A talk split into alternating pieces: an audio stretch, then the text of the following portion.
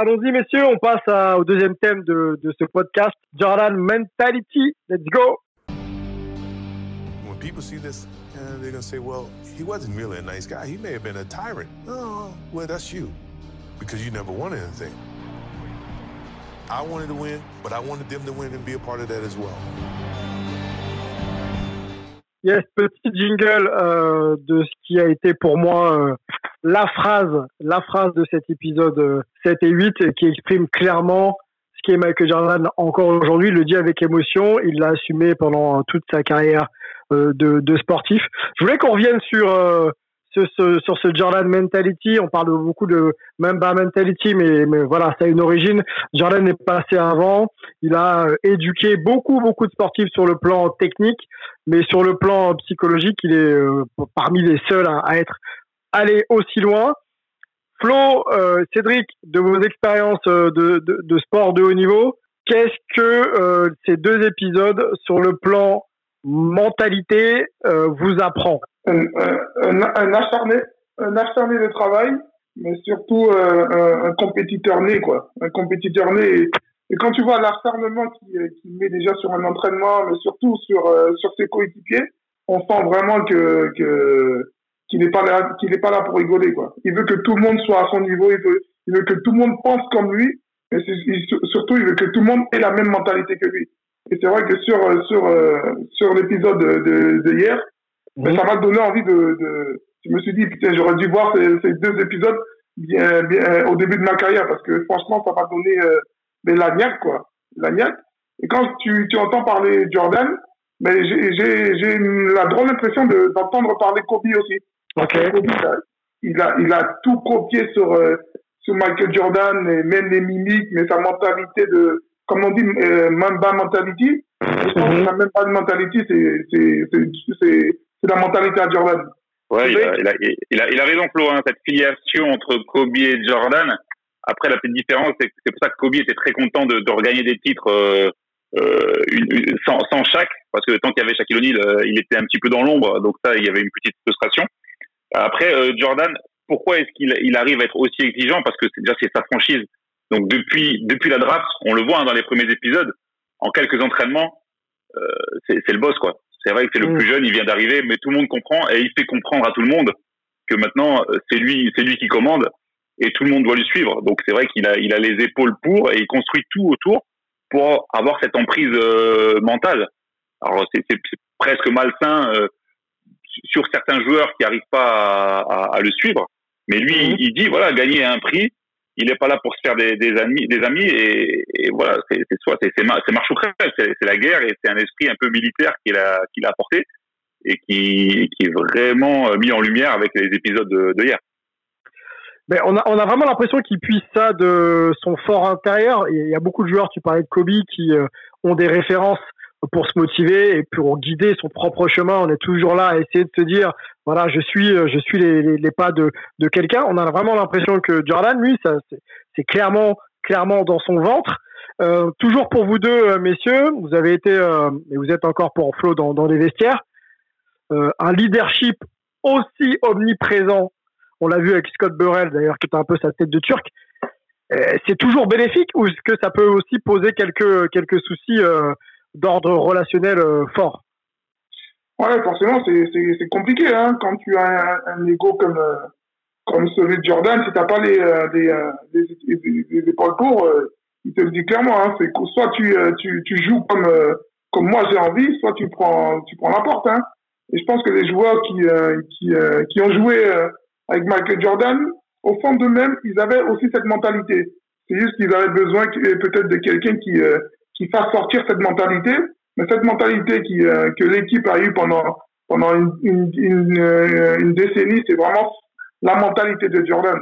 Et, euh, et voilà, je pense que les, les ils ont Jordan a relevé leur, leur, caractère et leur justement leur envie de toujours gagner. Et je pense que c'est pas facile parce que même dans le documentaire, tu vois que mais sans arrêt, il est, il est sous ton dos, sans arrêt, il est, il est tout le temps là, même à insulter, c'est ça, j'ai pas trouvé ça très agréable par rapport à un coéquipier, par rapport à un leader surtout. Mais c'est vrai qu'il attendait beaucoup de ses coéquipiers. Cédric? Ouais, ouais, non, mais c'est vrai. Après, après, sur le sur le fait qu'il avait ça en lui, euh, certes, hein, il, il, a toujours eu cette volonté de gagner. Après, il, il s'est quand même nourri. Euh, il n'a pas forcément d'exemple individuel, mais il s'est quand même nourri des défaites contre T3 euh, où il a été euh, martyrisé. Il s'est mis à la muscu et puis, puis du coup, il a switché aussi avec le fait que que Phil Jackson euh, le mette dans un nouveau rôle. Donc, ça s'est quand même construit au fur et à mesure de, de sa carrière. Et puis après, c'est devenu euh, le, le, général de, de l'armée qu'on qu'on lui connaît. Après, mhm. je, crois que dans le reportage, ils disent, hein, entre le titre de 98 et, celui-là de, de 80, je crois qu'il n'y a que euh, Scotty Pippen qui, qui, est encore là. Ça veut mhm. dire qu'il a l'effectif s'est renouvelé, mais il a réussi toujours à insuffler. Euh, alors ça veut dire qu'il a réussi à insuffler euh, cette fraîcheur-là, cette envie de gagner, mais peut-être qu'il a aussi envoyé d'autres joueurs euh, autre part parce qu'il était trop exigeant. Euh, parfois, c'est comme au foot, vous avez des coachs qui sont extraordinaires, mais avec certains, avec certains joueurs, ça marche pas. Parce que vous êtes dans un management où il y a d'autres joueurs, il faut peut-être un peu prendre des, des, des, pincettes. On savait que Scottie Pippen, il aurait pu aller à la guerre avec lui. Euh, peut-être que s'il avait eu Rodman sur les trois premiers titres, et eh ben, au bout de trois titres, Rodman aurait dit bon, merci, euh, au revoir. Euh, euh, donc, c'est un, un, modèle qui a des limites, mais c'est une méthode qui, qui, a, qui a prouvé euh, et il s'est toujours, il a toujours fait en sorte de, de, de, trouver les bons soldats autour de lui qui le, qui le suivent. Et il avait l'aval de Phil Jackson, évidemment. Tiens, Antoine, tu as quelques chiffres pour nous euh, concernant tout ça? Ouais, en fait, il y a des, des, scientifiques. Alors, on sait que déjà le, le basket et les chiffres, c'est une histoire d'amour. Et puis récemment, on a les, les analytics, donc euh, tout ce qui est stats avancées, etc. Et donc, il y a euh, des scientifiques d'Harvard qui se sont penchés sur euh, novembre 90 jusqu'à la deuxième retraite de euh, Jordan en 98. Et on sait qu'il a jamais, euh, avec les Bulls, perdu plus de deux matchs d'affilée. Ce qui peut paraître, ouais, c'est bien, etc. et tout. Alors, ces scientifiques ont étudié que même en prenant en compte le bilan des Bulls, les stats des joueurs, dont Jordan, qui ont, on le sait, est hors norme, la chance de réaliser ce genre de performance, donc de ne jamais avoir une troisième défaite d'affilée, elle est de 1 sur 150. Donc on est en dehors de la science, on est en dehors du sport, on est en dehors de chiffres, on mhm. parle de, de quelque chose d'autre, de la, de la psychologie, du leadership, et il y a vraiment que Jordan qui est capable d'accomplir quelque chose comme ça, en tout cas dans le domaine euh, NBA. Oh, exceptionnel. On, le voyait un petit peu, hein, c'est cette capacité de, à, se remettre en question euh, presque d'une minute à l'autre c'est ça qui a fait sa force et, on le voit dans, les playoffs. Il apprend vite de ses erreurs euh, et derrière on peut compter sur lui pour, pour rectifier le tir. Et on peut sûrement dire, parce que là je ne veux pas être trop euh, simplifiant non plus, il y a aussi tout le contexte autour. Il hein, faut, avoir le Phil Jackson qui s'est euh, créé la balance, etc. et tout. Euh, Jerry Cross qui s'est recruté, euh, bon, plein plein d'éléments. Mais on sait quand même que l'élément central au milieu, ça reste Jordan. Angelo Yes. Alors, ça, c'est, c'était le moment que j'attendais dans le, dans le podcast pour te dire vraiment. Euh, euh, le truc qu'il faut comprendre par rapport à ça. Et euh, je sais que Flo, je sais que Cédric, ils vont, ils vont pouvoir s'identifier. Exactement à mes mots. Melvin, il a joué, il connaît. À un moment donné, quand tu veux euh, être, euh, si tu veux durer au plus haut niveau, il faut comprendre que tu dois gérer quoi? Tu dois gérer la jalousie des gens la jalousie de ta compétition, la jalousie des gens qui n'ont pas réussi à accomplir ce que tu as accompli, la, la, jalousie peut-être de même certains coéquipiers au sein de ton équipe par rapport à ton niveau de performance, à ta réussite, à ta renommée. Tu dois gérer ces choses-là. Ensuite, tu dois gérer quoi? L'envie des gens, l'envie de te détrôner, l'envie de faire tomber le mythe, l'envie de faire tomber Goliath. Tu as aussi la pression du quotidien. Tu as aussi l'ambition de chacun. Jordan, son standard, c'était I want to be the greatest player ever in history. Le meilleur de l'histoire. Je ne veux que personne ne puisse même s'approcher de moi ou m'égaler. Même si tu n'as pas le contrôle du futur, tu contrôles ton présent. Et lui, il avait cette envie de pousser les limites à leur paroxysme. Donc à un moment donné, son niveau d'exigence, tu fais un sport d'équipe, si tu n'arrives pas à l'imprégner à tes coéquipiers, tu ne pourras pas réaliser ton ambition personnelle. Donc est-ce que c'est compliqué? Oui. Est-ce que c'est difficile au quotidien? BJ Armstrong en a parlé. Oui, mais la finalité, c'est que si tu veux être the best, tu pourras jamais le faire en étant simplement gentil. Tu peux gagner un titre, parce que j'ai déjà gagné un titre de champion de France et on avait une équipe où le respect, la bonne humeur étaient au maximum. Mais au sein de mon équipe, j'avais Zachary Peacock, qui était un connard, mais qui était un athlète incroyable. Mais, mais, mais, mais, non, il nous écoute, hein. Peut-être qu'il nous écoute. Hein. Ah, mais de toute manière, c'est des propos assumés que je lui ai dit euh, en face à face et que je lui répéterai. Mais par contre, au-delà du fait que je dise que ce soit un connard, c'est le joueur à l'éthique de travail et au leadership le plus affirmé que j'ai pu avoir à mes côtés. Et c'est le mec avec qui je suis allé gagner un titre de champion de France. C'est-à-dire qu'Angelo, ouais. garde, garde, garde, la suite. Je, vais directement vers Cédric et, euh, et Flo. On parle, de, on parle de, con, de connard ou de, de leader, ultra leader imposant. Est-ce que vous avez, sans citer de nom, eu à travailler avec ce genre de personnalité? Et est-ce que euh, est-ce que c'est compliqué? Et est-ce que c'est également bénéfique? Donc trois questions en une. Est-ce que c'est est-ce que vous avez travaillé avec? Est-ce que c'est compliqué? Et est-ce que ça peut être tout le temps bénéfique au groupe? Ouais, je pas, Pascal, je te laisse, je te laisse répondre en premier. Non, non, vas-y, hein, euh, Bon, moi, déjà, il y a une grosse, il y a quand même une grosse différence entre le foot et, le basket, euh, qui tient simplement au, au, nombre de joueurs, donc à l'influence qu'un seul joueur peut avoir. Euh, et, et, la vie de groupe dans un vestiaire de football, c'est 25-30. Tu, tu peux pas avoir un mec qui, qui sort complètement du, du truc. Euh, même s'il est bon sur le terrain, le, le, le groupe va pas vraiment l'accepter. Et j'ai l'impression que les joueurs en basket sont un peu plus responsabilisés aussi on a souvent des, des, des, coachs un petit peu omniprésents. Euh, euh, alors, ça veut pas dire qu'on est infantilisé euh, partout, mais, mais c'est vrai que le, le joueur a peut-être un peu moins de, je sais pas comment dire ça, euh, au niveau du caractère. Ouais, d'emprise, son caractère, il faut voilà, il faut qu'il s'en serve pour la concurrence et, et, pour tout ça. Mais tu, tu, voilà, un Jordan dans, dans le football. Euh, je veux dire, un, un, un, mot un peu travers dans le foot, bon, ça part en bagarre. c'est un petit peu, c'est un petit peu différent. Euh, et, et, juste une chose par rapport à la, à la liste hein, que faisait Angelo par rapport à mhm. l'éthique de, de, Jordan. Il y a, y a, une chose qu'il avait dite, mais, mais bon, c'est implicite. Son ennemi, son ennemi au quotidien à Jordan et surtout vers la fin, c'était le, le, confort. Et, et, le confort, c'est vraiment euh, un ennemi euh, du sport de haut niveau et pour durer. À partir du moment où tu estimes que tu as bien fait les choses, c'est que déjà tu commences à te reposer et, et ça, ça peut vraiment être dangereux pour la motivation. Ok. Flo ton avis?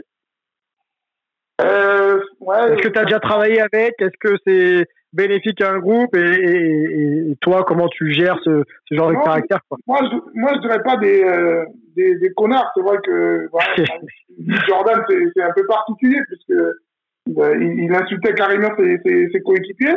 Mais, euh, mais des joueurs à fort caractère, à fort ego, oui, forcément. je pense que ce genre de joueurs-là te poussent aussi à te donner, à te surpasser, te donner le meilleur de, de toi-même. Et c'est vrai que si tu veux, si as des objectifs à t'élever, et avoir des joueurs, euh, des joueurs euh, comme ça à tes côtés, mais ça te permet aussi de progresser et, euh, et, et, enfin, et aussi d'avoir cette mentalité aussi. Je pense que j'ai côtoyé beaucoup de joueurs euh, durant toute ma carrière qui, qui avaient cette mentalité, dont Tony, hein, Tony aussi, il avait cette mentalité de, de toujours vouloir. Oui, oui, oui. il te pousse il te pousse justement à, à, te surpasser, à te surpasser, à te donner toujours le meilleur de, de toi-même. Et, euh, et, comme j'ai dit, hein, ça peut être super pénible d'avoir un joueur euh, ben, qui t'insulte euh, tous les jours, qui te traite de, de, de connard, de, de, bon à rien. Mais au fond de lui-même, je pense que c'est pas, c'est pas, c'est pas méchant, quoi. C'est pas méchant, c'est que qu'il aimerait que tu donnes le meilleur de toi-même. Et je pense que tout le monde, tout le monde sort grandi de tout ça, parce que quand tu, quand tu vois bien les, les réactions des, des, des joueurs, il n'y a personne qui est parti. Hein. Ils sont tous restés. Ils ont tous, euh, ils ont tous accepté cette mentalité-là. Et ils ont mhm. tous gagné ensemble. Hein. Tout ce que Jordan il voulait, c'est que qu'ils gagnent ensemble et, euh, et, que cette équipe euh, soit la meilleure équipe de la NBA. Ok. Euh, Angelo, tiens, reprends, reprends où, où, tu en étais arrêté. Non, mais et puis après, Melvin. Melvin, je voudrais t'entendre aussi sur les c'était la suite. Donc, euh, merci à Florent et, merci à Cédric. Cédric, il a dit la clé, en fait. Le confort. À un moment donné, si tu veux pouvoir durer, le problème d'une équipe où tout le monde vit super bien ensemble et que quelque part on se contente euh, d'un niveau d'exigence qui reste très haut niveau. On va pas essayer de rabaisser euh, leur, leur éthique de travail ou autre, mais ça reste dans l'idée dans qu'à un moment donné, le fait de simplement être dans cette bonne humeur quotidienne avec des exigences qui restent élevées, mais pas extrême. Jordan, c'était l'extrême. C'était chaque répétition, chaque entraînement, chaque jour. Donc, à un moment donné, c'est sûr que tu vas hériter des gens parce que si tu as la personnalité de Tony Kukoc ou par exemple de travailler ta main droite, c'est pas ta priorité, et puis à un moment donné, tu dis je suis tellement dominant avec ma main gauche, je fais 2 mètres 12, je, je, je joue comme un, un meneur de jeu alors que je suis presque un seven footer. Ah, laisse-moi avec ma main droite. Non, on veut gagner le titre. On veut faire un repeat. On veut au quotidien. Travaille ta main droite. Ah, mais laisse-moi. Travaille ta main droite. Ah, mais laisse-moi. C'est ça que j'essaie d'expliquer. C'est qu'à un moment donné, comme tout le monde a des personnalités différentes, des niveaux d'exigence différents, et ce qu'il explique, Jordan, c'est le premier groupe qui a gagné ce, ce three-peat n'existait plus. Je me retrouve avec des mecs qui naviguent sur cette vague où ils sont dans une franchise d'une grande réputation qui s'est affirmée comme une des plus grandes de l'histoire, mais eux n'ont pas construit cette réputation et eux ne connaissent pas l'enfer qu'on va affronter. Tout le monde veut cette couronne. C'est Game of Thrones. Tout le monde veut s'asseoir sur le, le, trône de fer. À un moment donné, tu vas faire face à des gens qui vont vouloir te tuer, t'égorger, te trahir, si tu es, blessé, te piétiner. Si tu es au sol, ne pas te relever. C'est ça le, concept. Et Jordan, c'était je dois te préparer au quotidien. Si tu peux m'assumer moi, je peux compter sur toi quand les playoffs vont arriver. Et okay. c'est tyrannique dans l'approche des gens, il dit c'est que vous avez jamais rien gagné. Et moi, quand il a dit cette phrase-là, j'ai eu les larmes aux yeux. Parce que la vérité, Flo, quand vous avez été champion d'Europe et que vous avez dû remonter contre l'Espagne, si t'as pas le coup de gueule de Tony, si t'as pas cette fierté, si t'as pas cette abnégation, t'es resté combien d'années en équipe de France? Vous avez fait combien de campagnes de rester au plus haut niveau? Votre némésis c'était l'Espagne, donc c'est là où tu, tu, te rends compte de cette de cette euh, comment dire stabilité au plus haut niveau. Comment c'est compliqué d'avoir le même groupe qui a toujours la fierté et l'abnégation au quotidien d'aller gagner cette médaille d'or parce qu'ils ont le talent, ils ont cette envie de continuer et de jamais se satisfaire. Et on, on en connaît des coéquipiers qui au final se satisfont, se satisfont de bah, d'un titre. Un titre, c'est déjà bien. Tu vois, Scott Burr, on peut dire ce qu'on veut. Ça a été mis en avant. C'est un mec extrêmement gentil. Mais est-ce qu'il avait cette éthique de travail, cette dureté au quotidien? Hell no Et c'est la vérité. Mais, mais, mais, mais, mais, le, mais le haut niveau, c'est l'éthique de Jordan. Mais exactement, c'est ça. C'est pas bien. C'est pour ça que je je suis pas en train du tout de critiquer les gens qui n'ont pas l'éthique de Jordan. Au contraire, c'est pas, c'est quasi inhumain, c'est quasi maladif. Et il l'a dit lui-même, j'ai un problème, j'ai une maladie de compétition. Vous pouvez, vous me parlez de mon problème de, sur les paris, du gambling et tout ça, mais moi, c'est pas ça ma maladie. Ma maladie, c'est la compétitivité. Parce qu'au final, c'est cette compétitivité qui influence son gambling. Non, mais tu vois, que tu vois, il s'inventait des excuses. Mais ouais, il y a des raisons, ouais. On en parlera. Il y a peut-être Antoine qui a, on va en parler des excuses justement le jeu et le challenge dans, le challenge juste après. Il y, a, Antoine qui avait une petite anecdote pardon, au sujet de, Jordan et sa capacité à être euh, ultra dominant dans le leadership. Ouais, en fait, c'est que quelque part, euh, elle est, elle est vraiment nécessaire. Donc, euh, Angelo l'a expliqué euh, de, dans, pas que dans la théorie, hein, dans, vraiment dans la pratique de la compétition. Et on a deux autres grands compétiteurs avec nous. Euh, et il y a une anecdote qui est révélée euh, par Phil Jackson dans Sacred Hoops. Et c'est là où ça sera intéressant. On a parlé, donc, on aimerait, on aimerait bien tous voir les 500 heures qui ont été tournées pendant la saison 98. Je pense qu'on aimerait bien tous aussi voir euh, l'intégralité des interviews qui ont été faites. Puisqu'en fait, ces interviews durent des heures. on en voit peut-être un total de 10 minutes par personne sur tout le documentaire. Mais bon, euh, et c'est pas pour critiquer le documentaire, hein, c'est juste que c'est la forme. Et déjà, ils nous ont donné 10 heures de docu, on est bien content. Euh, juste donc les anecdotes, c'est que quand il revient, Jordan, euh, comme tu le mentionnais, Angelo, il y a des coéquipiers qui euh, se rendent pas compte du, niveau qui est, demandé. Et il y a même un phénomène où en fait ils regardent Jordan jouer. Donc Phil Jackson raconte qu'il y a un moment dans les tout premiers matchs, Jordan ne passe pas la balle à Steve Kerr, va au panier, arrive à récupérer une faute, se retrouve en ses France, qui est pas si mal, mais dans l'esprit de Jackson, il aurait dû faire la passe pour avoir le 3 points, puis en plus, on sait, euh, Sticker des grandes chances de, de rentrer. Voilà. Et donc, du coup, il va voir Steve et il lui dit, va voir Michael et dis-lui que tu étais ouvert, juste avant de prendre le lancer franc en plus. Là, il y a Steve Kerr qui le regarde et puis il hausse les épaules. Il fait, mais enfin, lui, il lui répond pas. Il hausse les épaules, quoi. Il fait, tu crois vraiment, je vais dire à Michael Jordan comment on doit jouer? Mmh. première anecdote. Donc là, Jackson, il, il dit, il y a un truc qui va pas. Et euh, les, quelques matchs plus tard, et celui euh, donc euh, qu'on a vu dans, dans le docu, les 55 points au Garden, c'est une anecdote qui est très très peu mentionnée, mais je trouve qu'on devrait vraiment la mentionner. Jordan va dans le bureau de Phil Jackson et lui dit bon, euh, c'est bon, hein, je peux reprendre la retraite du coup. Et du coup, Phil Jackson fait, il fait une grimace, quoi. Il a même pas de mots. Et là, de suite, Jordan euh, euh, fait un large sourire et dit non, non, je, je rigole, mais là, il faut vraiment que tu expliques aux autres qu'il faut qu'ils s'y mettent parce que moi, je peux pas faire ça tous les soirs. Et en fait, ça veut tout dire.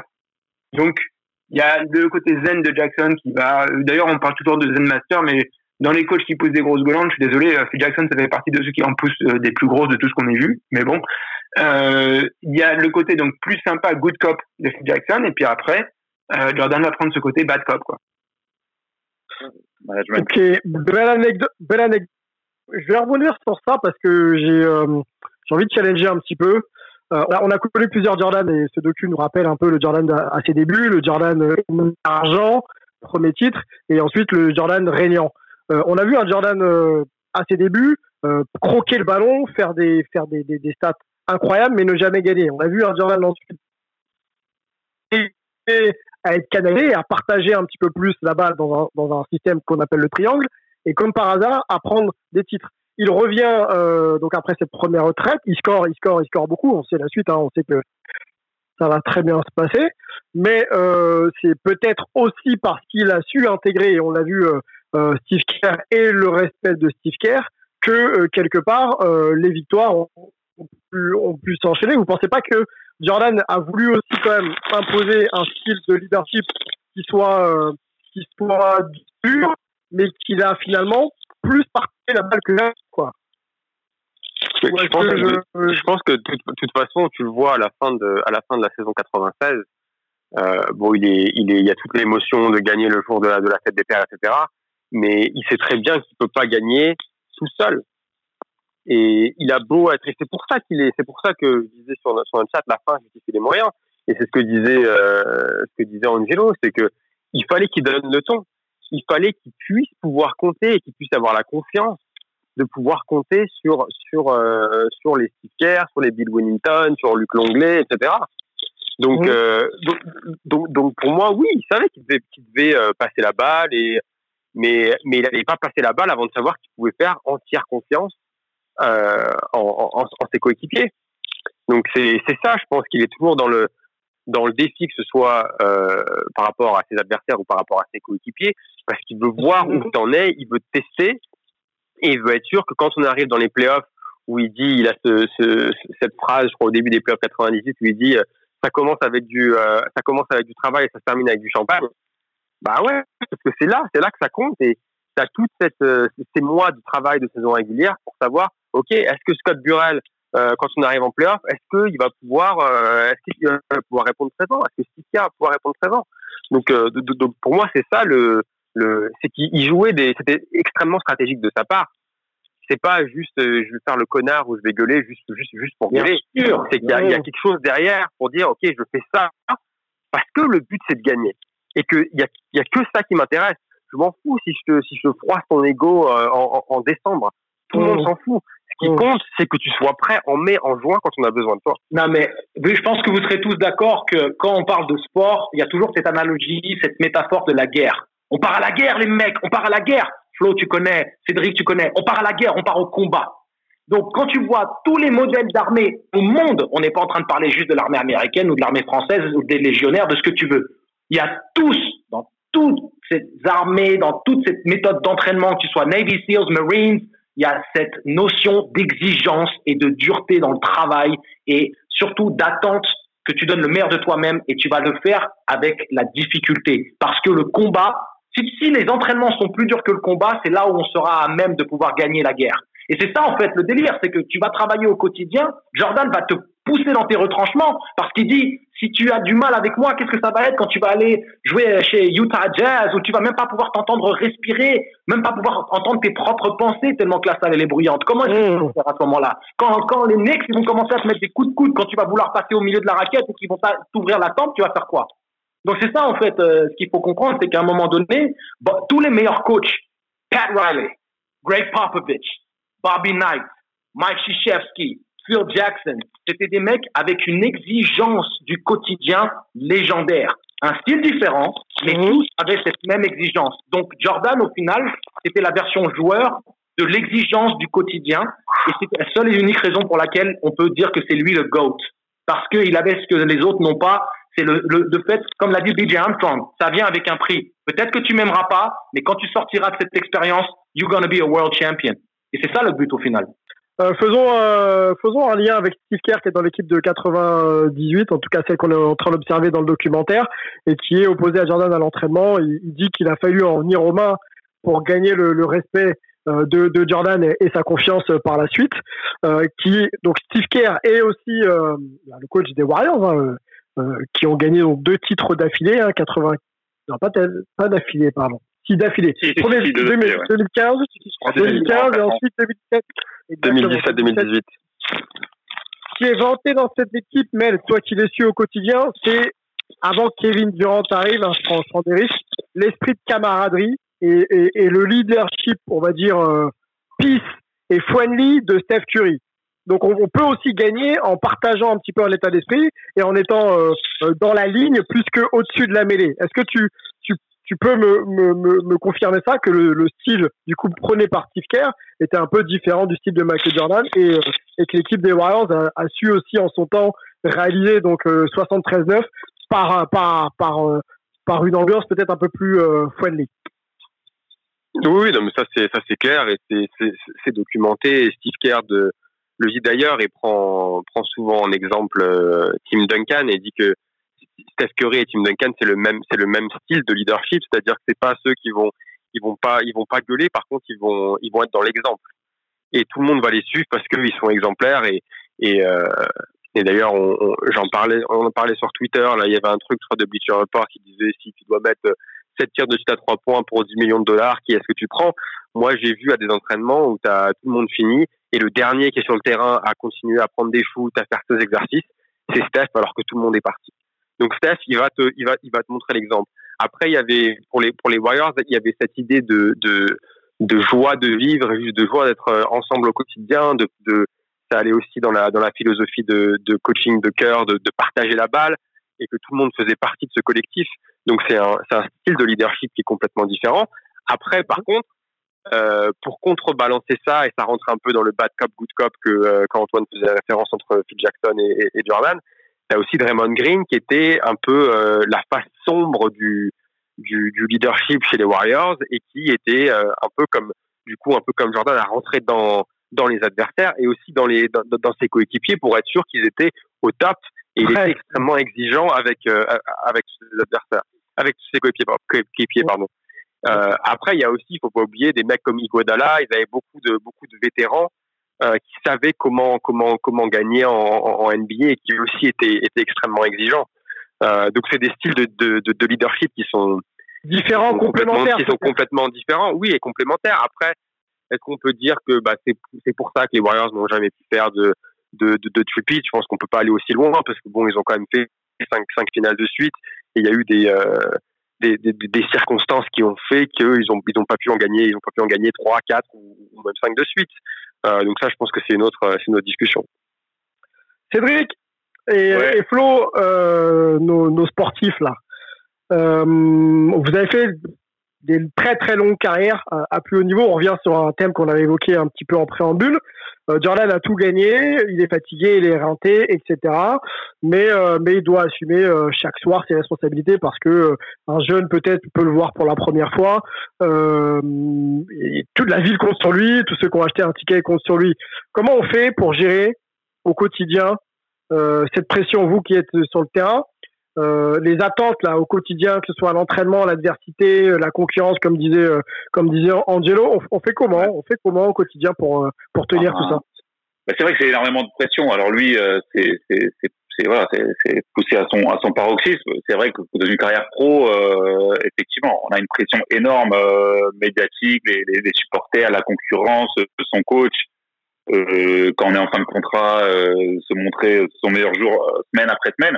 Donc il y a des moments où il faut où il faut relâcher la pression. Euh, la chance du, du, du, foot entre guillemets, c'est que voilà, on a on a quand même ces deux jours euh, ces deux jours off euh, par semaine. Euh, on a on a les, vacances pour ça mais c'est vrai que moi j'étais pendant pendant mes 15 ans de carrière comme dans une bulle un peu comme un autiste hein. c'est vrai que j'avais la chance d'être avec une femme très euh, compréhensive euh, mais je m'occupais de rien en dehors j'étais vraiment focus sur mon travail quand il fallait jour de repos ou où, il fallait on aurait pu peut-être se détendre mais voilà on allait en, muscu on allait on, on travaille voilà mais on est on est en mission en fait hein. on est en mission et ça dépend et, moi, j'ai voilà, j'ai commencé, j'ai eu une longue carrière, mais, mais c'est vrai qu'au début de ma carrière, c'était pas évident. Et du coup, j'ai entretenu cette mentalité euh, de dire que voilà, rien n'est jamais acquis. Il faut, il faut, il faut travailler euh, voilà, au quotidien pour aller le, le plus loin possible. Mais c'est vrai que c'est une grosse pression. C'est pour ça qu'après les matchs, on dort pas. C'est pour ça que c'est pour ça qu'il y a un écrémage. C'est pour ça que c'est pas les plus talentueux qui passent, parce mmh. que il y a pas tout le monde qui peut supporter cette pression. Euh, euh, du stade, de l'entraînement tous les jours, tous les jours. Nous, après, on vit avec ça, on a besoin de ça. Et c'est pour ça qu'il y a, y a beaucoup d'appelés, mais, mais peu d'élus. Peu d'élus, ouais. Flo, je complète un peu avant que tu répondes euh, ma question. Euh, on apprend dans le documentaire, enfin on apprend, il est révélé dans le documentaire que Jordan se stimule en ayant un enjeu dans le jeu. Voilà, il s'invente des situations où il s'invente des adversaires. L'anecdote de la boîte comment il s'appelle le, joueur Smith de. j'ai pas, j'ai pas, j'ai pas les notes en, tête, mais le joueur de Washington. Smith. Merci beaucoup. Euh, voilà, qui plante 37 points contre Jordan, là où Jordan n'est pas très, euh, pas très, pas très adroit ce jour-là. Et euh, la légende raconte. Le 45 n'est pas le 23. Exactement. Et donc la légende dit que le gars aurait chambré Jojo et que le lendemain en back-to-back, Jordan met 36 36 euh, en une mi-temps. Quelques années plus tard, on apprend que c'était du fake et qu'il s'était inventé cette petite phrase relayée par les médias, parce que quand Jordan parle, forcément, c'est relayé, pour se surmotiver. Comment on fait quand on est sportif de haut niveau, ayant donc tout gagné, ça rejoint ma question d'il y a quelques minutes, pour aller sur le terrain, retrouver la motivation et, et, et, tout donner à chaque fois Est-ce qu'il faut se, se, créer des adversaires euh, imaginaires? Comment on fait euh, Enfin, enfin, en ce qui concerne Jordan, c'était assez hallucinant de, de, de là se créer euh, une, une, histoire pour se remotiver. Mais il faut dire aussi que Jordan, c'était un vrai euh, trash talker. Mm. je pense qu'il avait besoin de cette adrénaline-là euh, pour, euh, pour pouvoir évoluer au meilleur niveau. Et c'est vrai que moi, en ce qui me concerne, j'ai besoin forcément de quelque chose qui peut me stimuler, quelque chose qui, qui m'énerve pour, pour justement me donner le meilleur de moi-même. Et c'est mm. vrai que dans le match, tu cherches, tu cherches ça, tu cherches ça en, en un adversaire en lui parlant pour, pour voir s'il a du répondant, tout simplement. Pour voir s'il a du répondant. Et, et, je pense que Jordan, il attendait ça. Il attendait, il prenait les petits signes comme un, comme un défi. Quand il dit, ouais, que George Kahn est au resto, ouais. juste en lui bonjour, lui, il a pris ça comme un, comme un défi. Et je pense que lui, il avait besoin de, de, de, ouais, de, de cette stimulation, de, de se sentir ouais, euh, stimulé pour pouvoir jouer.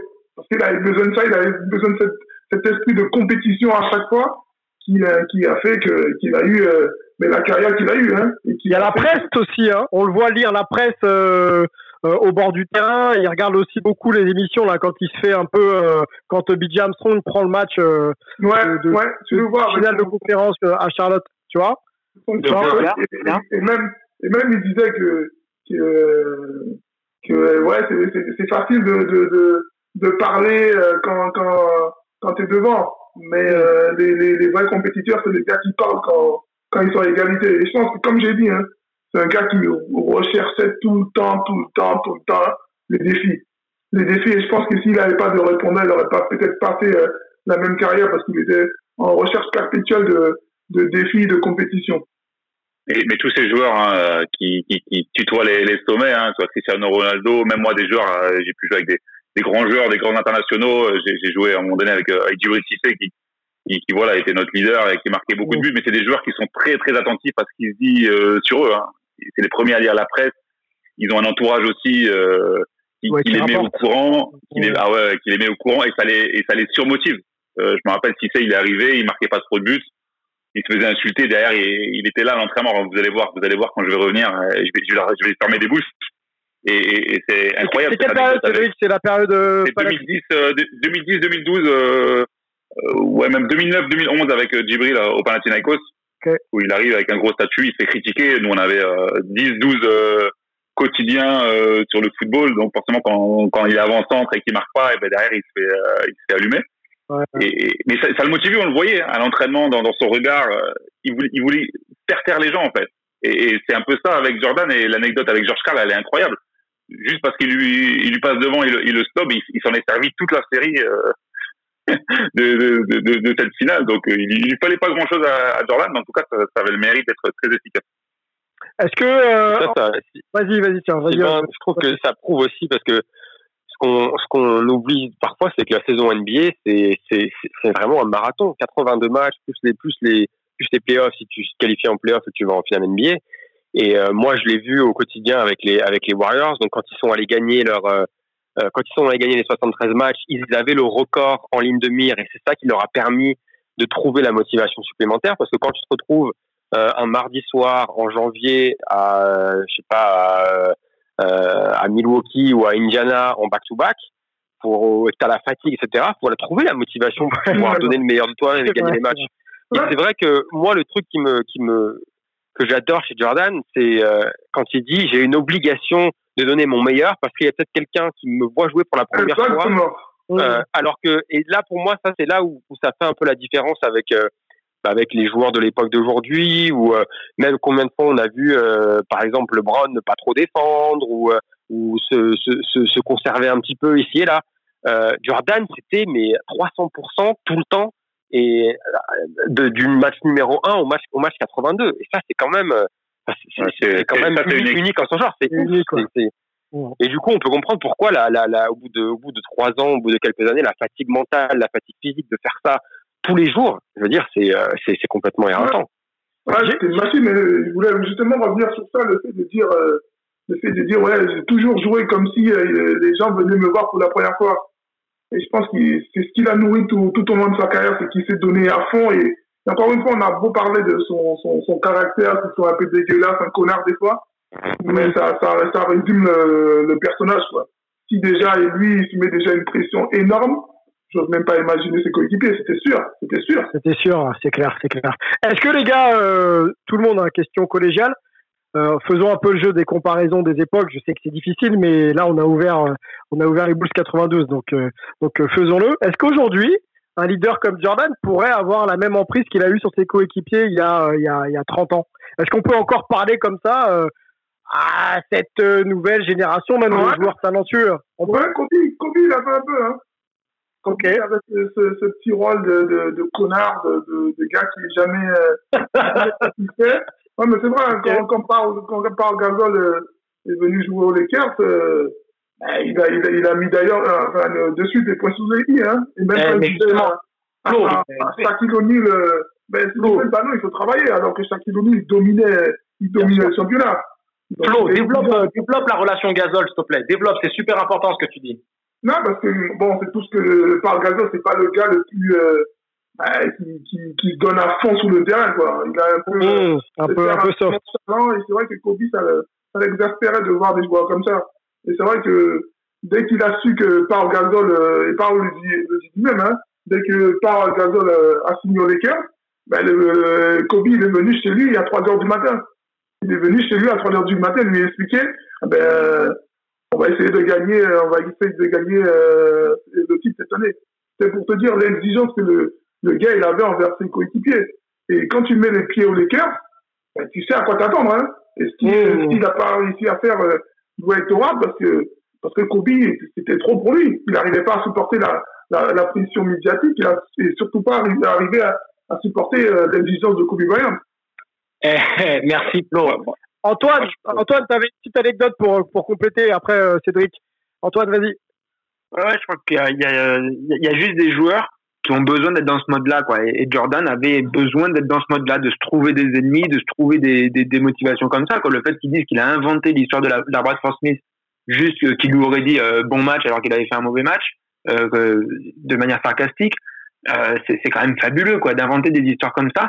Et ça existe encore. Je, je, alors, pour, pour, essayer de répondre à la question, s'il y a encore des leaders qui peuvent parler comme ça à, aux autres, je sais pas. Le, le, contexte est un peu particulier. Euh, il a quand même changé en NBA. Il y a toujours de la compétition. Il y a toujours euh, la possibilité de, de, parler fort, de dire des choses. Mais On me souffle Jimmy Butler. Jimmy Butler, euh, arrière des Miami. Disons que c'est moins. Disons que je pense que c'est toujours possible, mais dans le bon groupe. C'est ce qui se passe avec un Jimmy Butler. Il est, il est obligé de, faire trois équipes où ça passe pas avant de trouver une équipe qui, là, accepte sa personnalité comme ça. Donc voilà, c'est moins courant, c'est moins facile à, à, trouver des gens qui vont adhérer à, à ce genre de mentalité. Euh, par contre, des joueurs qui se posent des défis, qui sont euh, voilà, et ça existe toujours quoi. Bon, alors moi à New York, j'ai pas vu beaucoup de grandes équipes, hein, je, suis, je suis désolé, mais euh, j'ai quand même croisé quelques joueurs intéressants et notamment il y a un Christophe Porzingis, c'est exactement ça. C'est Kevin Serafin qui m'avait alerté euh, là-dessus très très tôt euh, à, à l'époque pour que pour que je regarde un petit peu euh, comment Kepi marche. Et c'est exactement ça. Il se cherche des des, des, des, motifs, des motivations, des pour se surpasser. Euh, parce que c'est comme ça qu'il arrive à atteindre un autre niveau et ça se retrouve même dans sa routine de shoot. Euh, on a un grand shooter avec nous, euh, Angelo. Euh, tu me diras si pour toi c'était pareil ou si c'était une autre éthique. Mais tu vois Kepi shooter au début à trois points tu te dis mais le gars c'est pas un shooter quoi. Tu vois, il fait sa routine, c'est la trajectoire est pas super, le geste est pas super, ça rentre pas trop et tout.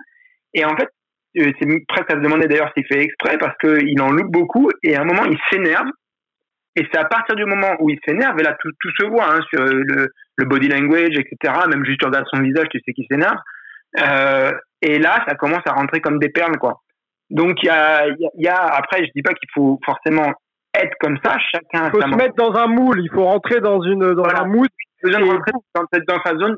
Certaines personnes ont besoin de rentrer dans leur zone comme ça. Et c'est pas forcément euh, tout le monde doit rentrer dans leur zone comme ça. Euh, donc je pose la question à Angelo, comment toi tu rentres dans ta zone? Et au niveau du leadership, pareil, il n'y a pas que le leadership à la Jordan de euh, rentrer dans, dans les gens pour les faire progresser. Quoi. Cédric, tu as été capitaine du Mali, Flo, co-capitaine de l'équipe de France. je pense qu'il y a d'autres manières, et vous avez été leader, quoi. Il y a, il y a d'autres manières d'être leader aussi, quoi. Alors, Angelo sur la réponse sur la, la routine shoot, et ensuite Cédric et Flo sur la manière dont vous étiez leader, vous êtes leader. Euh, Antoine, tu as entièrement raison. Il y a plusieurs méthodes, il y a plusieurs leaderships et c'est pas forcément de dire qu'une est meilleure que l'autre. La question à se poser, c'est laquelle est la plus appropriée pour gagner le plus de titres. Et c'est pas une réponse euh, évidente et je dis pas que celle de Jordan c'est la réponse euh, finale, mais c'est plus compliqué de par ce qu'a mis en avant Cédric et de par ce confort et autres. À un moment donné, il faut repousser les gens dans leur retranchement pour ne pas s'installer dans ce confort.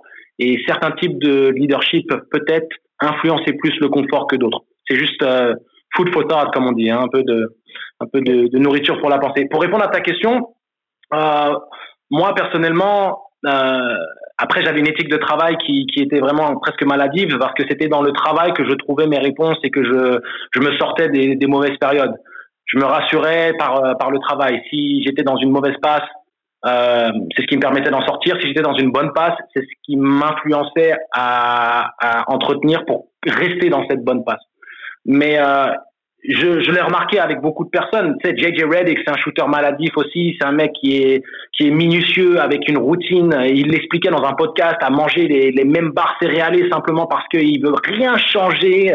Et euh, l'énervement dont, dont, tu as parlé, il est clair que la majorité des mecs qui ont un certain niveau, un certain talent et, et un certain prestige, à un moment donné, euh, ils se mettent une propre claque à eux-mêmes ça m'est arrivé à moi aussi. Si je commence une série de tirs où je suis pas dans, dans un standard qui me correspond, ah, tu, tu, tu, t'énerves, toute la salle t'entend un peu gueuler, et puis après tu repars et tu fais ton 10 sur 10, tu passes au spot d'après. Donc c'est vrai que je pense que c'est un peu le, le, le, le psych, le, le psyche, comme ils disent au States, et tu, tu connais bien ça, c'est de se remettre dans ce moule. Et d'une manière ou d'une autre, que ce soit Cédric, que ce soit Flo, on a tous ce challenge individuel où en tant que sportif, on doit trouver le moyen de se recadrer. Est-ce qu'on est fatigué, mais on a une séance de muscu? Comment est-ce qu'on approche la séance de muscu? D'une manière ou d'une autre, pour qu'on arrive à se mettre dans cette disposition psychologique. Séance d'entraînement, le shoot, aujourd'hui, je me sens pas bien, j'ai mal à l'épaule, je suis fatigué, le dos il tire, mais il faut que je mette mes 500 tirs. Comment est-ce que tu fais ça? Des fois, c'est en t'énervant, des fois, c'est en rigolant un petit peu pour décompresser et ne pas te frustrer. Plusieurs manières de, de gérer la chose. Moi, c'était un petit peu comme ça que je faisais. Ok, tiens, Justement, vas-y Flo, vas-y Flo. Ouais, en parlant de, de, de, leadership, moi, euh, enfin pour moi il y a plusieurs euh, plusieurs leaders. Déjà il y a le leader euh, euh le, le, leader qui, qui parle, le leader qui euh, qui agit. Moi j'étais mm. plutôt le leader qui agit.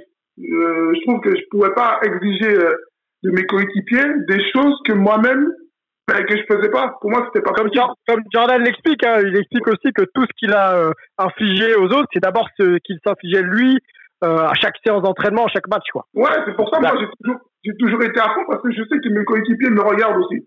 Et le fait que de, de, de, voir ben, entre guillemets son leader se donner à fond, mais ben, forcément, tu sais que derrière ça va suivre. Et, euh, et, et même Popovic le disait, il disait, moi je tapais toujours sur mes, sur mes leaders.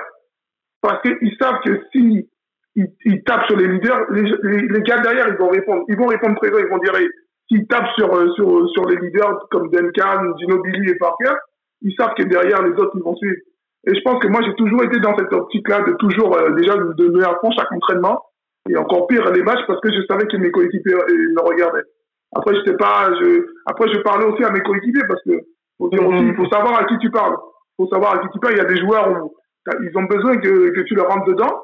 Il y a des joueurs aussi, ben, ils ont besoin que tu leur rassures. Et je pense qu'un leader aussi doit connaître aussi ses coéquipiers, à savoir, ben, lui, il faut que je lui parle euh, comme ça, lui, il faut que je lui parle comme ça. Et, euh, et, voilà. Psychologue un peu, sorte de psychologie un peu, quand même. Ouais, psychologie, je pense qu'il faut être aussi un, un peu, un peu, euh, ouais, pédagogue un peu pour mmh. savoir euh, comment ses coéquipiers fonctionnent, parce qu'on est, on est différents, et il faut juste trouver euh, ben, la bonne euh, synchronisation pour que tout le monde puisse jouer euh, à, sa meilleure, euh, à son meilleur niveau. Et pour ça, eh ben, il faut passer du temps avec ses coéquipiers et savoir un peu ben, l'historique de ses coéquipiers aussi. Hein. Et Cédric, comment comment c'était Ouais, rapidement, je vais juste revenir vraiment brièvement. on parlait de, de, leadership de, Jordan à la sauce de 2020. Euh, je, je suis pas sûr que ce soit encore possible parce qu'aujourd'hui, euh, on, aime bien les, les leaders, mais euh, plutôt lisses on te rappelle euh, bon, des différentes équipes, hein, euh, même sur le terrain, euh, la dureté qu'il y avait sur le terrain. Donc lui, son, son leadership, il était aussi adapté aux adversaires qu'il avait à affronter. quand vous étiez dans la raquette contre Détroit ou à un moment donné c'était New York, lui, il pouvait pas avoir un leadership soft. et en plus aujourd'hui, vous avez n'importe quel joueur avec les, les réseaux sociaux, il, a un ego. Il y a des joueurs qui, qui, sont un peu overweighted parce qu'ils ont plein de followers, parce qu'ils ont du style, parce que si, parce que ça. Euh, donc je suis pas sûr qu'on puisse leur parler euh, aux, jeunes générations comme comme Jordan parlait à tout le monde dans son équipe. D'accord. C'est un petit peu, je pense, que c'est un petit peu changé. Euh, ensuite, moi sur mon, ma façon de, de voilà d'être capitaine, j'étais capitaine dans, dans, pas mal d'équipes, en équipe nationale aussi, et c'était vraiment comme, comme Flo l'a expliqué, c'est-à-dire qu'à un moment donné, tu te dois d'être bon évidemment exemplaire hein, dans le travail. Mais souvent les coachs ils sont pas fous, hein, ils prennent des capitaines euh, ils prennent des, joueurs sur lesquels ils peuvent compter euh, sportivement déjà. Euh, mais justement, je vais une parenthèse sur ça. Les coachs, ils choisissent pas forcément euh, le joueur le plus exemplaire. Hein. Des fois, moi, je connais des coachs. Ils dans le foot, obligé. Plus castos aussi. Hein. Ah, dans, dans, le foot, dans le... non, non, ouais, ouais, c'est différent. Ils savent, ils savent que ces joueurs-là, ces, joueurs-là, mais ils devront forcément se contrôler. Mmh, je vois. Ah, après, après, dans le foot, on n'a pas de. Alors, il y en a quelques-uns, euh, les Balotelli, Ibrahimovic, tout ça, mais ça se compte sur les doigts d'une main. Dans, dans le foot, c'est quand même assez formaté. Et, et, tu prends, et tu prends euh, des, des, mecs sur, sur qui tu peux compter. Pas un mec qui se prend des cartons rouges tous les trois matchs. Euh, un mec qui fait un peu l'unanimité, euh, ça va être un relais dans le vestiaire, mais je vois ce que tu veux dire sur, sur le fait de, de responsabiliser un, un, mec qui peut euh, dégoupiller voilà mais mais moi j'étais voilà j'étais euh, voilà je travaillais beaucoup. J'étais un poste aussi un peu dans l'ombre où où il n'y avait pas forcément la lumière sur moi. J'étais euh, voilà le relais du, du coach parce que j'avais un contact facile même entre les deux générations. Mhm. euh, parce que parce que moi quand j'ai commencé on était un ou deux jeunes et il y avait que des que des, que des vieux. Ah ouais, il y avait que des anciens et puis à la fin moi j'avais 34, 35, il y avait, il y avait, euh, je sais pas moi, 7, 7, 7 8 jeunes euh, de 19, 20 ans. Donc c'était, mais j'avais, voilà, j'avais cette facilité de, de, contact et ça, les coachs, ils aiment bien parce qu'ils maîtrisent pas tout. Donc de se dire, tiens, je, je mets Cédric capitaine, il peut leur parler. Quand je le vois en muscu avec les jeunes et ils écoutent la même musique, euh, c et du coup, le, message du coach, il peut aussi, voilà, s'il passe par moi, ça va être beaucoup mieux entendu. J'avais vraiment cette, cette facilité de, de, relationnel et ça, les, les coachs l'avaient senti aussi. Ok, très très important, je pense, hein, euh, le critère du, du, relationnel, cette capacité à transmettre. Tu as dit un flow, un pédagogue.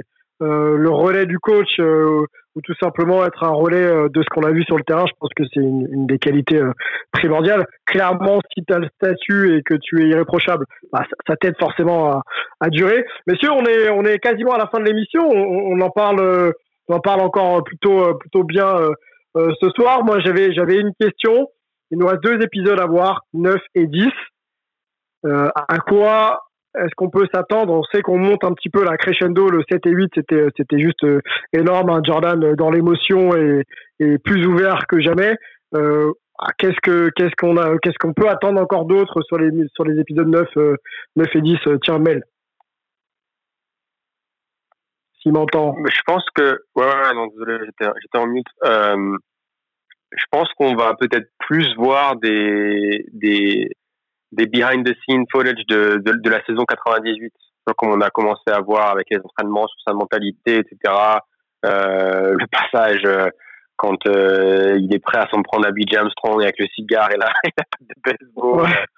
Euh, Donc je pense que là, le, le, j'imagine que le 9, ça va, ça va être sur la sur la finale de conf avec Utah et puis le 10, on va finir en apothéose avec le avec la finale et j'espère qu'on aura qu'on aura euh, peut-être un peu moins de flashbacks parce que du coup on a quand même pratiquement fait le tour euh, mhm. et, euh, et, être plus focus sur euh, bah, sur ces deux dernières marches. donc j'ai hâte, j'ai, ouais, j'ai hâte de voir ce que ça va donner. Yes. Antoine, autre question? Qui concerne, je la pose pas à Melvin, hein, je fais je fais exprès. les Warriors ont battu le record de victoires sur une saison régulière des Bulls euh, établis donc 20 euh, ans plus tôt, 2017-2018, 60, c'est ça un mail, hein, c'est 73-9. 73 Exactement, mais il n'y a pas de titre derrière. Antoine, que vaut la saison des Warriors, mais très rapidement, hein, euh, sans le titre, alors que les Bulls font 72-10, mais, mais prennent le titre Alors, deux trucs. Le premier, déjà, il y a une version un peu révisionniste et je crois que c'était même un assistant des Bulls, là, euh, qui il y a quelques semaines disait euh, Ah, euh, si les Bulls avaient su que les Warriors feraient 73-9, ils l'auraient claqué aussi. C'est faux, puisqu'il y a plusieurs témoins de l'époque qui l'ont dit, et vraiment à l'époque, les gens qui l'ont publié juste après, quoi, et ça n'a pas été démenti, euh, qu'ils voulaient, les Bulls, avoir un single digit loss record, donc un record de, enfin un bilan de défaite avec juste un chiffre, donc moins de 10. Euh, donc bon, ça, veut dire que ce qu'ont réalisé les Warriors, c'est vraiment vraiment exceptionnel. Il faut pas leur retirer ce qu'ils ont fait en saison. Mais ce qu'on a vu dans le dans le docu par rapport aux Bulls, don't mean a thing without a ring, ça veut rien dire si t'as pas la bague. Sur l'autre partie, sur la partie playoff, il y a ça quoi. Je, Emel, c'est pas pour euh, voilà, je, forcément tu aimes les Warriors, tu les as suivis. Il y a aussi une distance journalistique, mais forcément quand tu les euh, quand tu les suis au quotidien, voilà, tu, tu, tu, leur veux du bien quelque part aussi, je pense. Euh, et je veux pas enlever euh, ce qu'ils ce qu'ils ont fait, mais ça reste pas au même niveau parce que si t'as pas la bague, ça va, voilà, ça complète pas le, tableau, quoi. Il manque quelque chose. Ils, le, ils, le, ils, le, disent, ils le disent eux-mêmes, hein, ouais. euh, si, si, s'ils avaient le choix entre euh, euh troquer le 73-9 pour une bague de champion, ils, ils, le font tous les jours. Donc, comme tu le dis, Antoine, c'est, ça reste une performance qui est exceptionnelle parce que, comme on le disait il y a quelques, il y a, il y a quelques minutes, 82 matchs, être prêt pour jouer tes 82 matchs tous les soirs, c'est pas évident et sortir avec neuf défaites c'est complètement dingue. Mais par contre t'as pas fini le boulot. T'as pas fini le boulot et, euh, ça ça va ça restera comme comme comme une astérix à cette saison malheureusement. Et euh, d'ailleurs euh, c'est c'est très compliqué cette histoire en fait parce que je trouve c'est un, un petit peu injuste pour eux. J'ai l'impression qu'ils n'ont jamais eu l'opportunité d'être vraiment mis en lumière là-dessus puisque Enfin, c'est. de qui? Des, des, Warriors ou des, des Bulls? Les Warriors. Parce qu'en fait, le, si, si, les, Bulls, ça va, je pense qu'on a compris. Oui. Euh, les, les Warriors, euh, en fait, quand ils gagnent ce 73e match, certains peuvent penser que c'est anecdotique. J'ai même eu des collègues qui m'ont dit, oh, ça, ça reste anecdotique. Euh, moi, je trouvais pas ça anecdotique du tout. Il fallait quand même le faire, même si c'était pas comme une, contre une grande équipe et qui, qui fait, voilà, c'est un peu presque une formalité. Fallait quand même finir le taf. Et en fait, c'est le soir où Kobe Bryant euh, pose euh, ses 60 points pour euh, sa retraite, quoi. Donc déjà, il passe complètement à, côté de ça à ce moment-là. Et, et, malheureusement, ils n'ont pas le, eu la réussite de, de le faire en, de, de, de, vraiment boucler la boucle en, en finale et de mettre ce point d'orgue sur, sur cette saison qui reste franchement historique.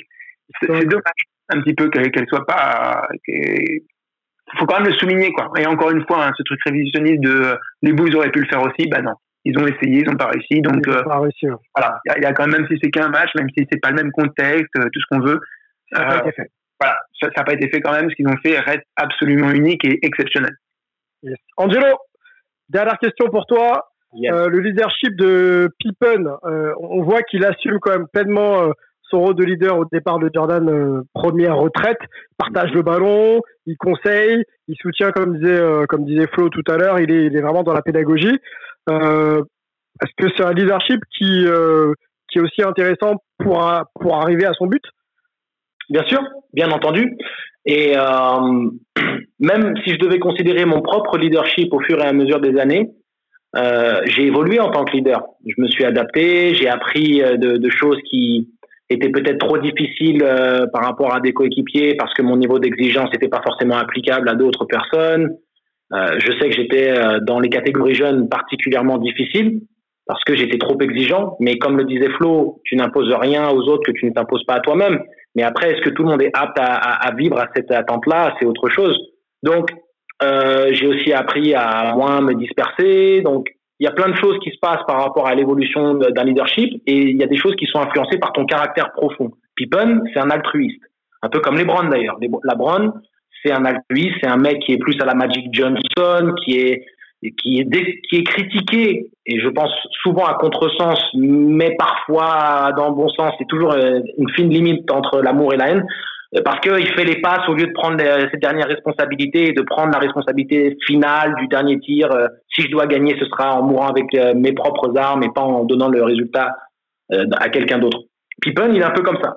Mais on voit que c'est quelque chose qui vit mal au final parce qu'il avait aussi des aspirations à être un leader plus comparable à Jordan, puisque quand il a été question en 94 de prendre le dernier tir contre les Knicks euh, et je pense qu'Antoine ou Mel me corrigera, c'était Game 3, n'est-ce pas? Euh, Les Knicks étaient à 2-0 et Game 3, il y a le, il y a le, le shoot de coach, c'est ça? Oh, oh, oh, C'est ça.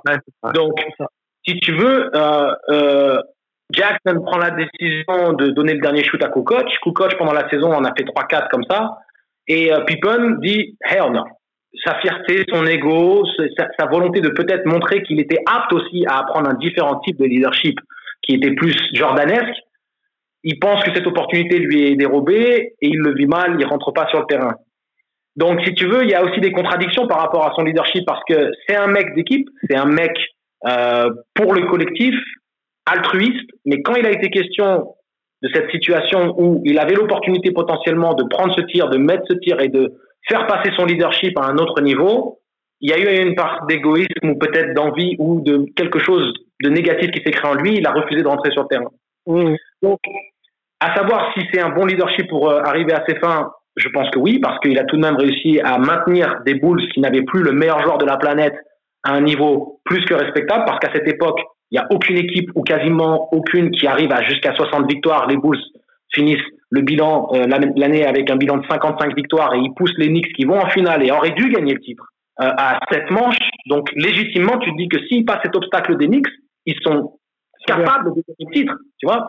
Donc euh, c'est là où je me dis, ok, il n'y a pas euh, Pippen, euh, le leadership positif, différent, comme l'a dit Steve Kerr, hein, une fois que et même Pippen l'a dit, hein, Jordan est parti, personne n'était là pour leur crier dessus.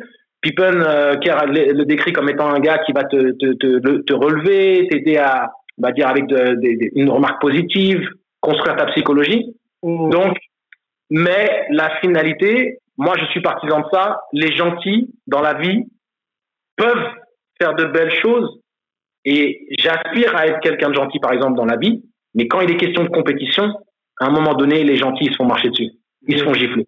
Et donc, euh, et c'est peut-être aussi pour ça que les Browns, on, on, lui tombe dessus. Et quand on parle, tu sais ce que je pense par rapport au débat du GOAT, mais cette mhm. mentalité de tueur où LeBron, par exemple, fait 8 points en finale en 2011, Jordan, n'aurait jamais fait.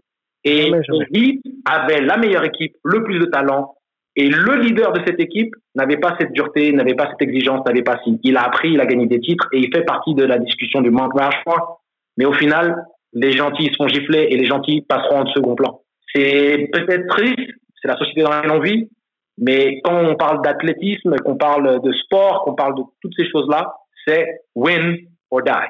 Cédric, on, a dépeint Jerry Krause, en tout cas il est décrit, il est, dépeint dans le documentaire comme euh, euh, quelqu'un aux méthodes un petit peu douteuses, mais qui, euh, a performé avec, cette équipe que, l'on a, tous observé. Est-ce que les deux, Jordan et lui, ne sont pas à, mettre un petit peu dans la même catégorie, à savoir la fin justifie les moyens? C'est-à-dire que je, j'ai un but et je vais absolument l'obtenir.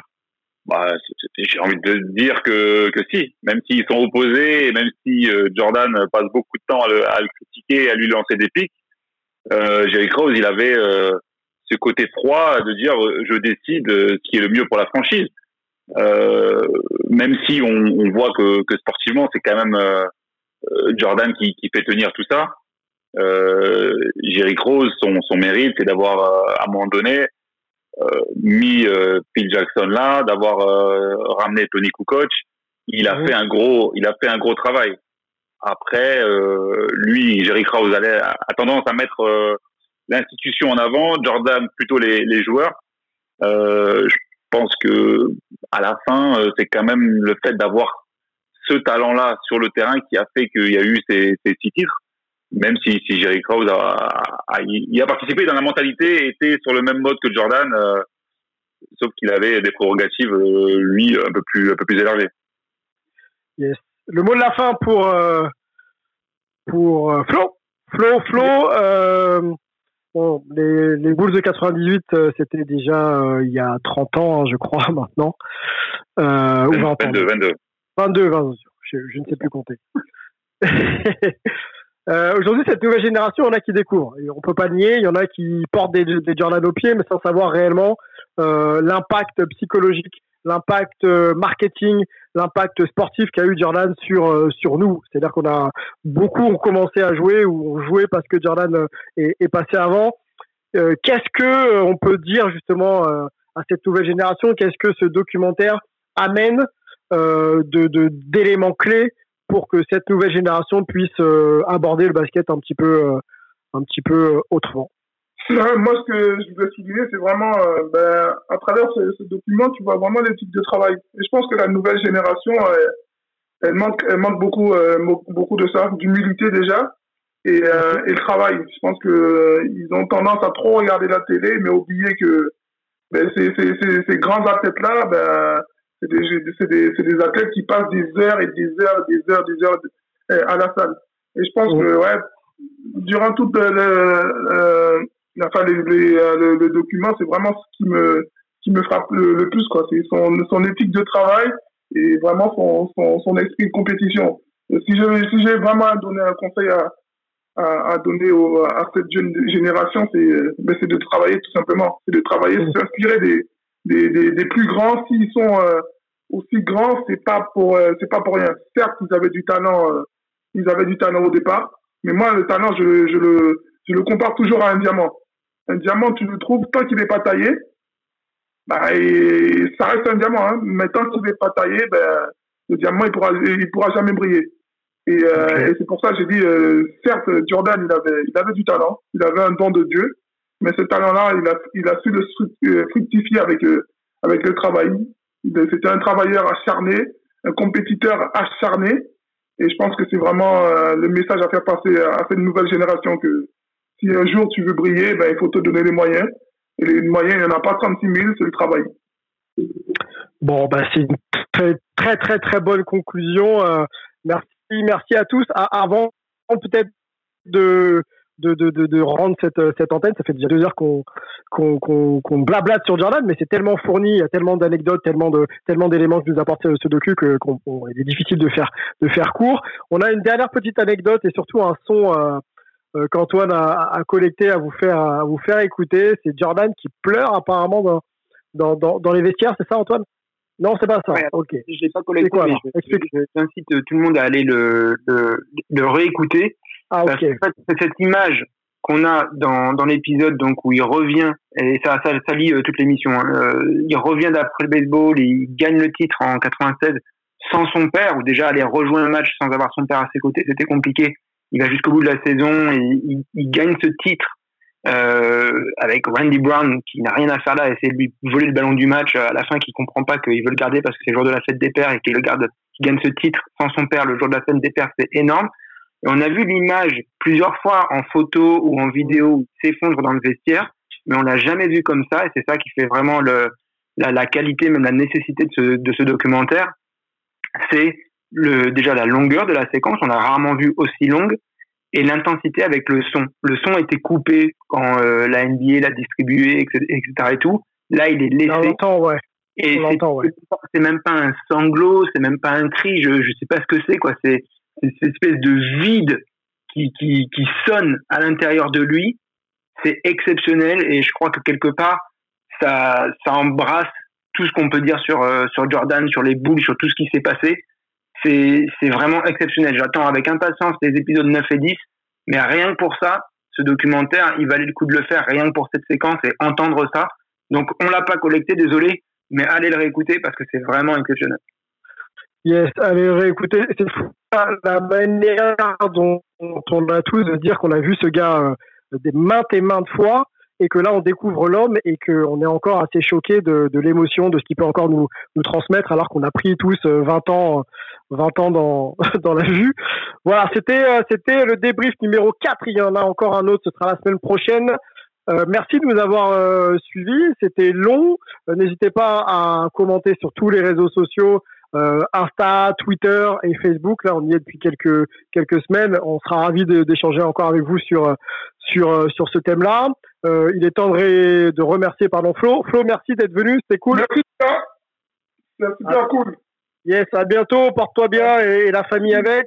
Cédric Merci, merci à vous. Hein. Franchement, euh, débriefer comme ça, parler de Jordan pendant deux heures, c'est passé hyper vite et on sent qu'on est tous passionnés par le par le sujet. Ça, ça m'a fait vraiment très plaisir. Eh ben, tu reviens quand tu veux. Tu nous connais maintenant. Euh, n'hésitez pas, les gars, à partager hein, sur vos réseaux sociaux aussi. On a besoin de de, de ça aussi. C'est cool, Cédric. À, à bientôt, Angelo. À bientôt. Yes, merci, merci à Flo, merci à Cédric et puis merci à la team Hype. Hein. Je vous adore les gars, surtout faites attention à vous. Yes. Mel, le croissant, tu vas pouvoir le manger là. Enfin, il n'est pas encore arrivé, mais bon. yes, yes. Non, bah, comme d'habitude, un plaisir. Euh, moi, je voulais juste remercier en particulier Flo parce qu'en tant que en tant que en tant que basketteur, il m'a fait rêver avec l'équipe de France. Donc, euh, c'était un plaisir de pouvoir partager ce petit moment avec une avec une légende du basket français. Et, et hâte de bah, hâte de refaire un petit dernier débrief pour le pour le final la semaine prochaine. Ah, ça va être chaud, ça va être très très chaud. Antoine, New York, merci. L'anecdote, c'est cool, c'est propre. Merci beaucoup. Merci beaucoup et merci aussi pour ce moment partagé euh, avec tout le monde et avec les invités, avec Marion aussi en première partie. C'était vraiment. Hey, bah remercions encore une fois Marion, c'est vrai, euh, la voix féminine, le baseball, la petite interview de, de Jordan, c'était raconté par Marion et The Strikeout. On vous laisse, euh, déconfinez-vous tranquillement, s'il vous plaît. On le dit, on le répète, on a le temps. Donc on le prend et puis, euh, et puis on se revoit la semaine prochaine pour le dernier débrief de The Last Dance. Bye. When people see this, uh, they're going to say, well, he wasn't really a nice guy. He may have been a tyrant. Oh, well, that's you because you never wanted anything. I wanted to win, but I wanted them to win and be a part of that as well.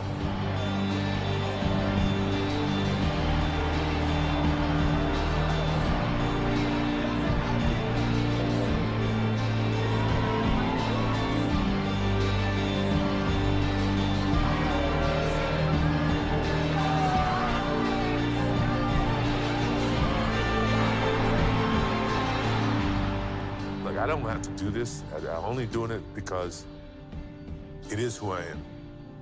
That's how I played the game. That was my mentality. If you don't want to play that way, don't play that way. Break.